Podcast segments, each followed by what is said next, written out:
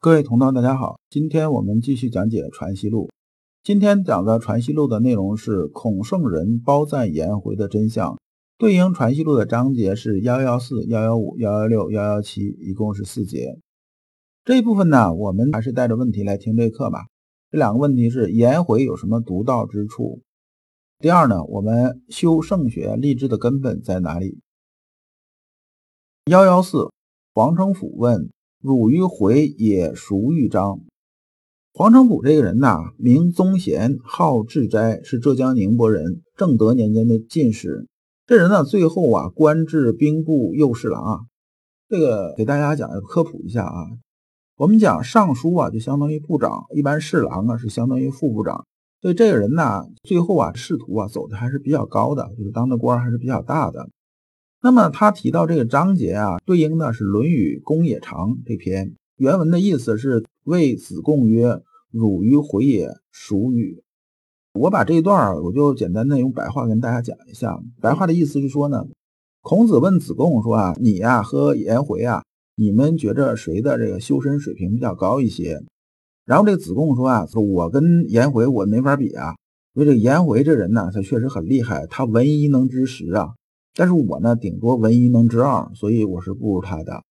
然后孔子说：“哎，你说这个我比较赞同，我和你呢都是不如啊颜回的。”这里边有些背景啊，说子贡这人呢叫端木赐，他比孔子小三十一岁。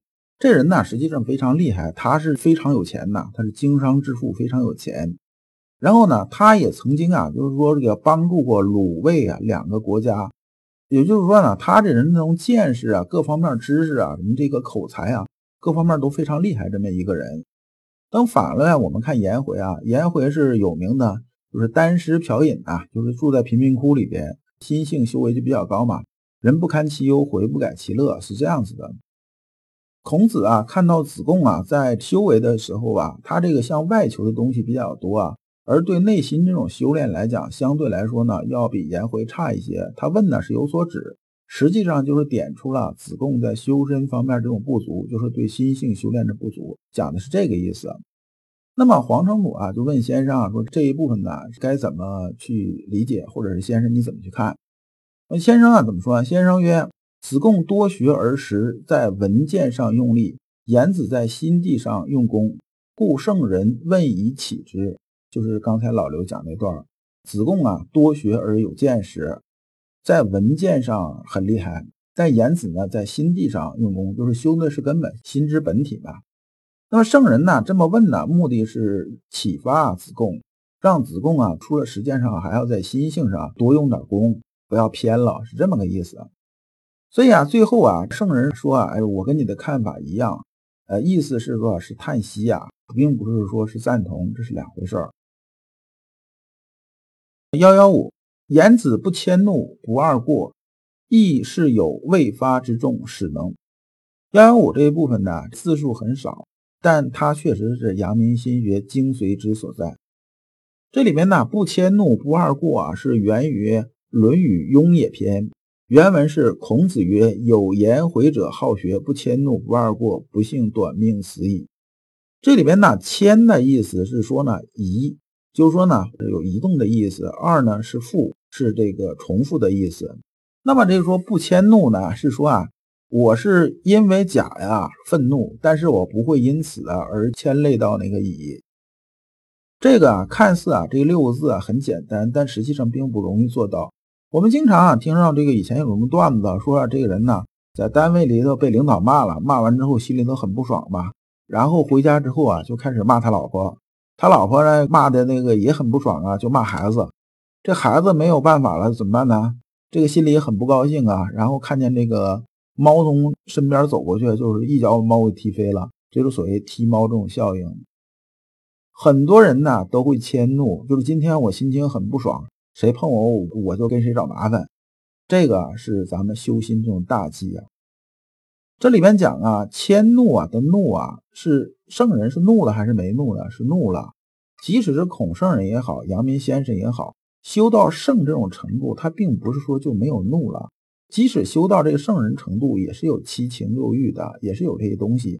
只是说呢，他能啊感觉到这个东西，然后把它控制到合理这种范围，不会迁怒，不会因为甲怒而迁怒到乙身上，这其实是很难做得到的。那呢，不二过呢，是说呢，我在这个地方犯了错误啊，我就不会再重复犯这种错误，这个也是非常难做到的。我们经常有些人是什么呢，在这边跌了个跟头啊，下次还在这跌了跟头。比如说这个人呢，叫什么？我们叫屡教不改呀，迟到，那今天迟到，明天迟到，后天还迟到。你说了好三天，过不到四天还迟到，就屡教不改。那么不迁怒、不二过呀，是很难做得到的。能做到的，基本上那都是水准到一定程度的。那么也就是说呢，只有做到这样啊，就未发之众啊。这个中啊，是说什么呢？是说啊，我们平常在做事情的时候啊，我们心里头有知觉的时候啊。我们感受到一些东西的时候啊，再发出来，就比如说我们有这个怒啊，发出来，这是很正常的。但很多人会在上面攀附什么呢？贪嗔好恶这东西啊，一旦攀附了之后啊，这个状态就没有办法做到中。什么是中呢？中就是没有偏贪，也没有偏嗔，也没有偏好，也没有偏恶。然后呢，这中发出来，中啊，不是说只是安静的时候，而是说呢，动的时候发出来。只要没有攀附贪嗔好恶啊，一样是中。那么这里边呢讲不二过呢，也就是说呢，其实圣人也会有过，只是说圣人呢有过了之后呢，他下次不会再犯。幺幺六，种树必培其根，种德者必养其心。一树之长，必于始生时删其繁之欲德之盛，必于始学时去夫外号。如外号诗文，则精神日渐。漏泄在诗文上，凡百外好皆然。先生讲的意思是说呢，是打了个比方，说咱们种树的时候啊，先是把种子种下去，然后种子开始啊扎根。那么我们种这个树啊，最主要的是先把根弄好了。根如果扎的不扎实的话，这树啊很难能长得起来。只有根呢扎的足够深、足够啊健康，树才能长好。那么呢，我们修圣学啊，就是种德啊，也是这样。我们种德的根在哪儿啊？在心上。而我们种树的道理是说呢，树刚开始长起来的时候啊，它是枝杈是很多的。我们要想树往高了长啊，将来长得更好一些呢，就得把这个繁枝啊先剪掉，就是旁边那个侧生那些杈子全砍掉，然后呢，只留主干这么一个，然后这树啊才能往上长。那么我们修德的时候吧，就是修心性的时候也是这样。刚开始啊，我们尽量啊，就是把这个心呐养好。然后往上涨的时候呢，就把这些向外边这些耗啊，就消耗你精力的这些其他爱好啊，尽量啊由繁呐删成简的。先生也讲个例子啊，说比如说你好诗文吧，你逐渐把这精神头全放在诗文上了。那么呢，然后接着你又喜欢弹琴呐，喜欢郊游啊，喜欢什么？你喜好一多了之后啊，人的精力和时间都很有限。那么你这个东西一多了之后，牵扯你的这种精神呐，就是非常多了。你这时候啊，在修德的时候就相对来说啊差一些，甚至干脆就没有办法了，就像这个野树一样，长起来没有东西修啊，他最后这七叉八叉东一根西一根，最后这树啊想成才是成不了的，最后只成灌木了嘛，对不对？这先生接着又说呀，我此论学是无中生有的功夫，诸公需要信得急，只是立志。他说啊，说我这边呢讲这个修心性这个学问，它是一个无中生有的这种功夫。那么各位啊，如果信呢，你们从哪儿扎根呢？就从立志开始。这无中生有的无啊，是指啊天理纯然的时候，没有一点人的意思，不是说不是人，不是这意思，是说呢，我们天理啊，它是顺其自然的，我们就顺着它自然走。然后你完全啊放弃你自己的意思。任由天理啊本身呢自由畅行那种状况，这才是无。这里无啊强调人的主观意思，在面对天理的时候啊，它是一种独立无干涉的这种旁观性。咱们讲个比较白话的这种例子啊，就像啊一个公司啊，它正常运作的时候，运作还不错，公司里边请了这么一个清洁阿姨啊，她每天打扫卫生。你作为这个公司这种主宰啊，你作为总裁也好，还是总经理也好，对不对？那么呢，清洁阿姨每天来打扫卫生的时候，她比如说天天早上七点来，九点走，把所有办公室扫一遍走人，这种事情啊，你是不要去干涉的，因为它是维持啊这公司运作一个很自然的一个行动。就是说它只有自然畅通这种状态的，那么你是不要管的。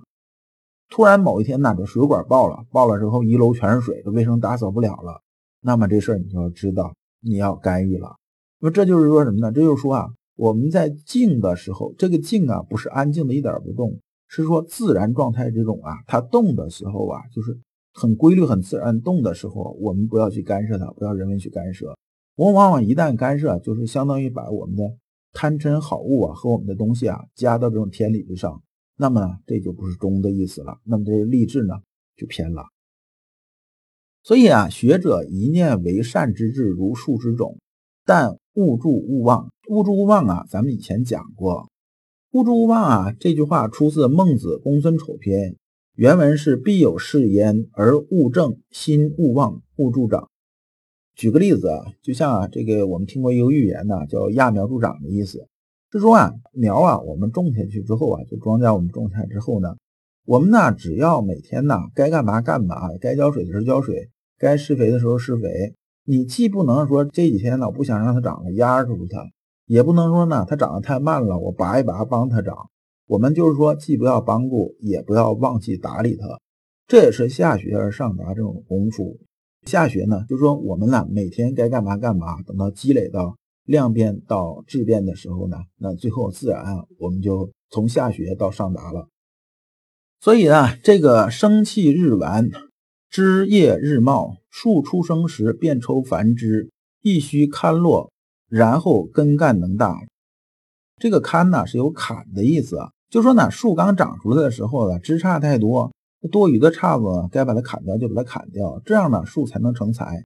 所以啊，初学者啊，就刚开始学圣学这些人呐，修德的这些人啊，修圣学这些人呐，立志啊是最主要的。就是说呢，把根呐培养好，也是一以贯之这种学问。幺幺七，因论先生之门，某人在涵养上用功，某人在实践上用功。先生曰：专涵养者，日见其不足；专实践者，日见其有余。这段的意思啊比较简单，是说啊，先生啊跟那个人呢聊天啊，就聊到他门下这些学习这些人呢，就点评点评吧，说谁谁谁在修心性涵养上用功，他的方向是这个方向。那么有的人呢在实践上啊用功是这个方向。这里边实践指的是啊知识、技术、见闻等等啊某一个方向。比如说我们学机械的，天天泡图书馆研究机械图啊，研究这个别人这种设计啊，哎，这也算是实践的一个方向。而涵养这个呢，就是修心性嘛，心之本体这点事情，这就不说了。那么先生说呢，专涵养的日见其不足，就说呢，我们在修涵养啊、修德这一块、修心性的时候啊，我们每天呢，能不能发现自己的不足？而修实践的这些人呢，就是说这个修知识、修什么这些啊，每天呢都能有新的这种增长。比如说我这学这搞机械嘛，学设计。我每天都是搞出一个说，哎，今天我搞清楚钟表怎么设计了，明天我又搞清楚这个车床怎么设计了，每天都有多余的这种东西，就是都能看的东西。这实际上归结就是什么呢？为道日损，为学日增，就讲的是这么个意思。那么下面啊，日不足者日有余矣，日有余者日不足矣。因为我们的根本呢是修什么呢？修我们的德呀，就是修我们的心性啊。那么这结果啊，就是反过来的。这个呢，老刘的理解啊，跟他讲的大概是相似的。因为我们中国这种文化呀，它不会强调绝对化，所以你理解啊阳明心学的东西的时候啊，不要把它理解成绝对化的东西。这里边呢，说我们修涵养是不是光修涵养呢？不是，修涵养的时候也要修一些实践。那么呢，修实践的时候呢，也是要修一些这个涵养的，他们是相对的。打个比方啊，说是专修啊涵养啊，就相当于空锅煮饭呐。就是我们把锅打造的再好啊，锅是空的，你再烧火再怎么着，你煮不出来饭，对不对？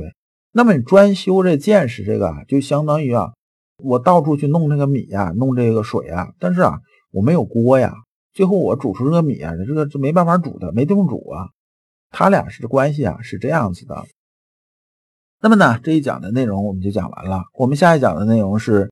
居静穷理之变，老刘所讲的都是老刘啊近二十年啊自己修心的一些心得和体会。老刘一直相信修身之道在于互相印证，同道为鉴，共同进步，是我们修身的必由之路。相信诸位同道也是有了一些收获。如果您想获得更多的新学内容，或者想直接与老刘交流，可以加老刘的微信。老刘的微信号是两个 L 一个 S 两个 X，后边加六六六，就是老刘说新学的拼音呐，首字母加三个六。你能在和老刘在线交流的同时，还有机会进入我们的新学修行微信交流圈子。今天的内容啊，到此结束，感谢诸君。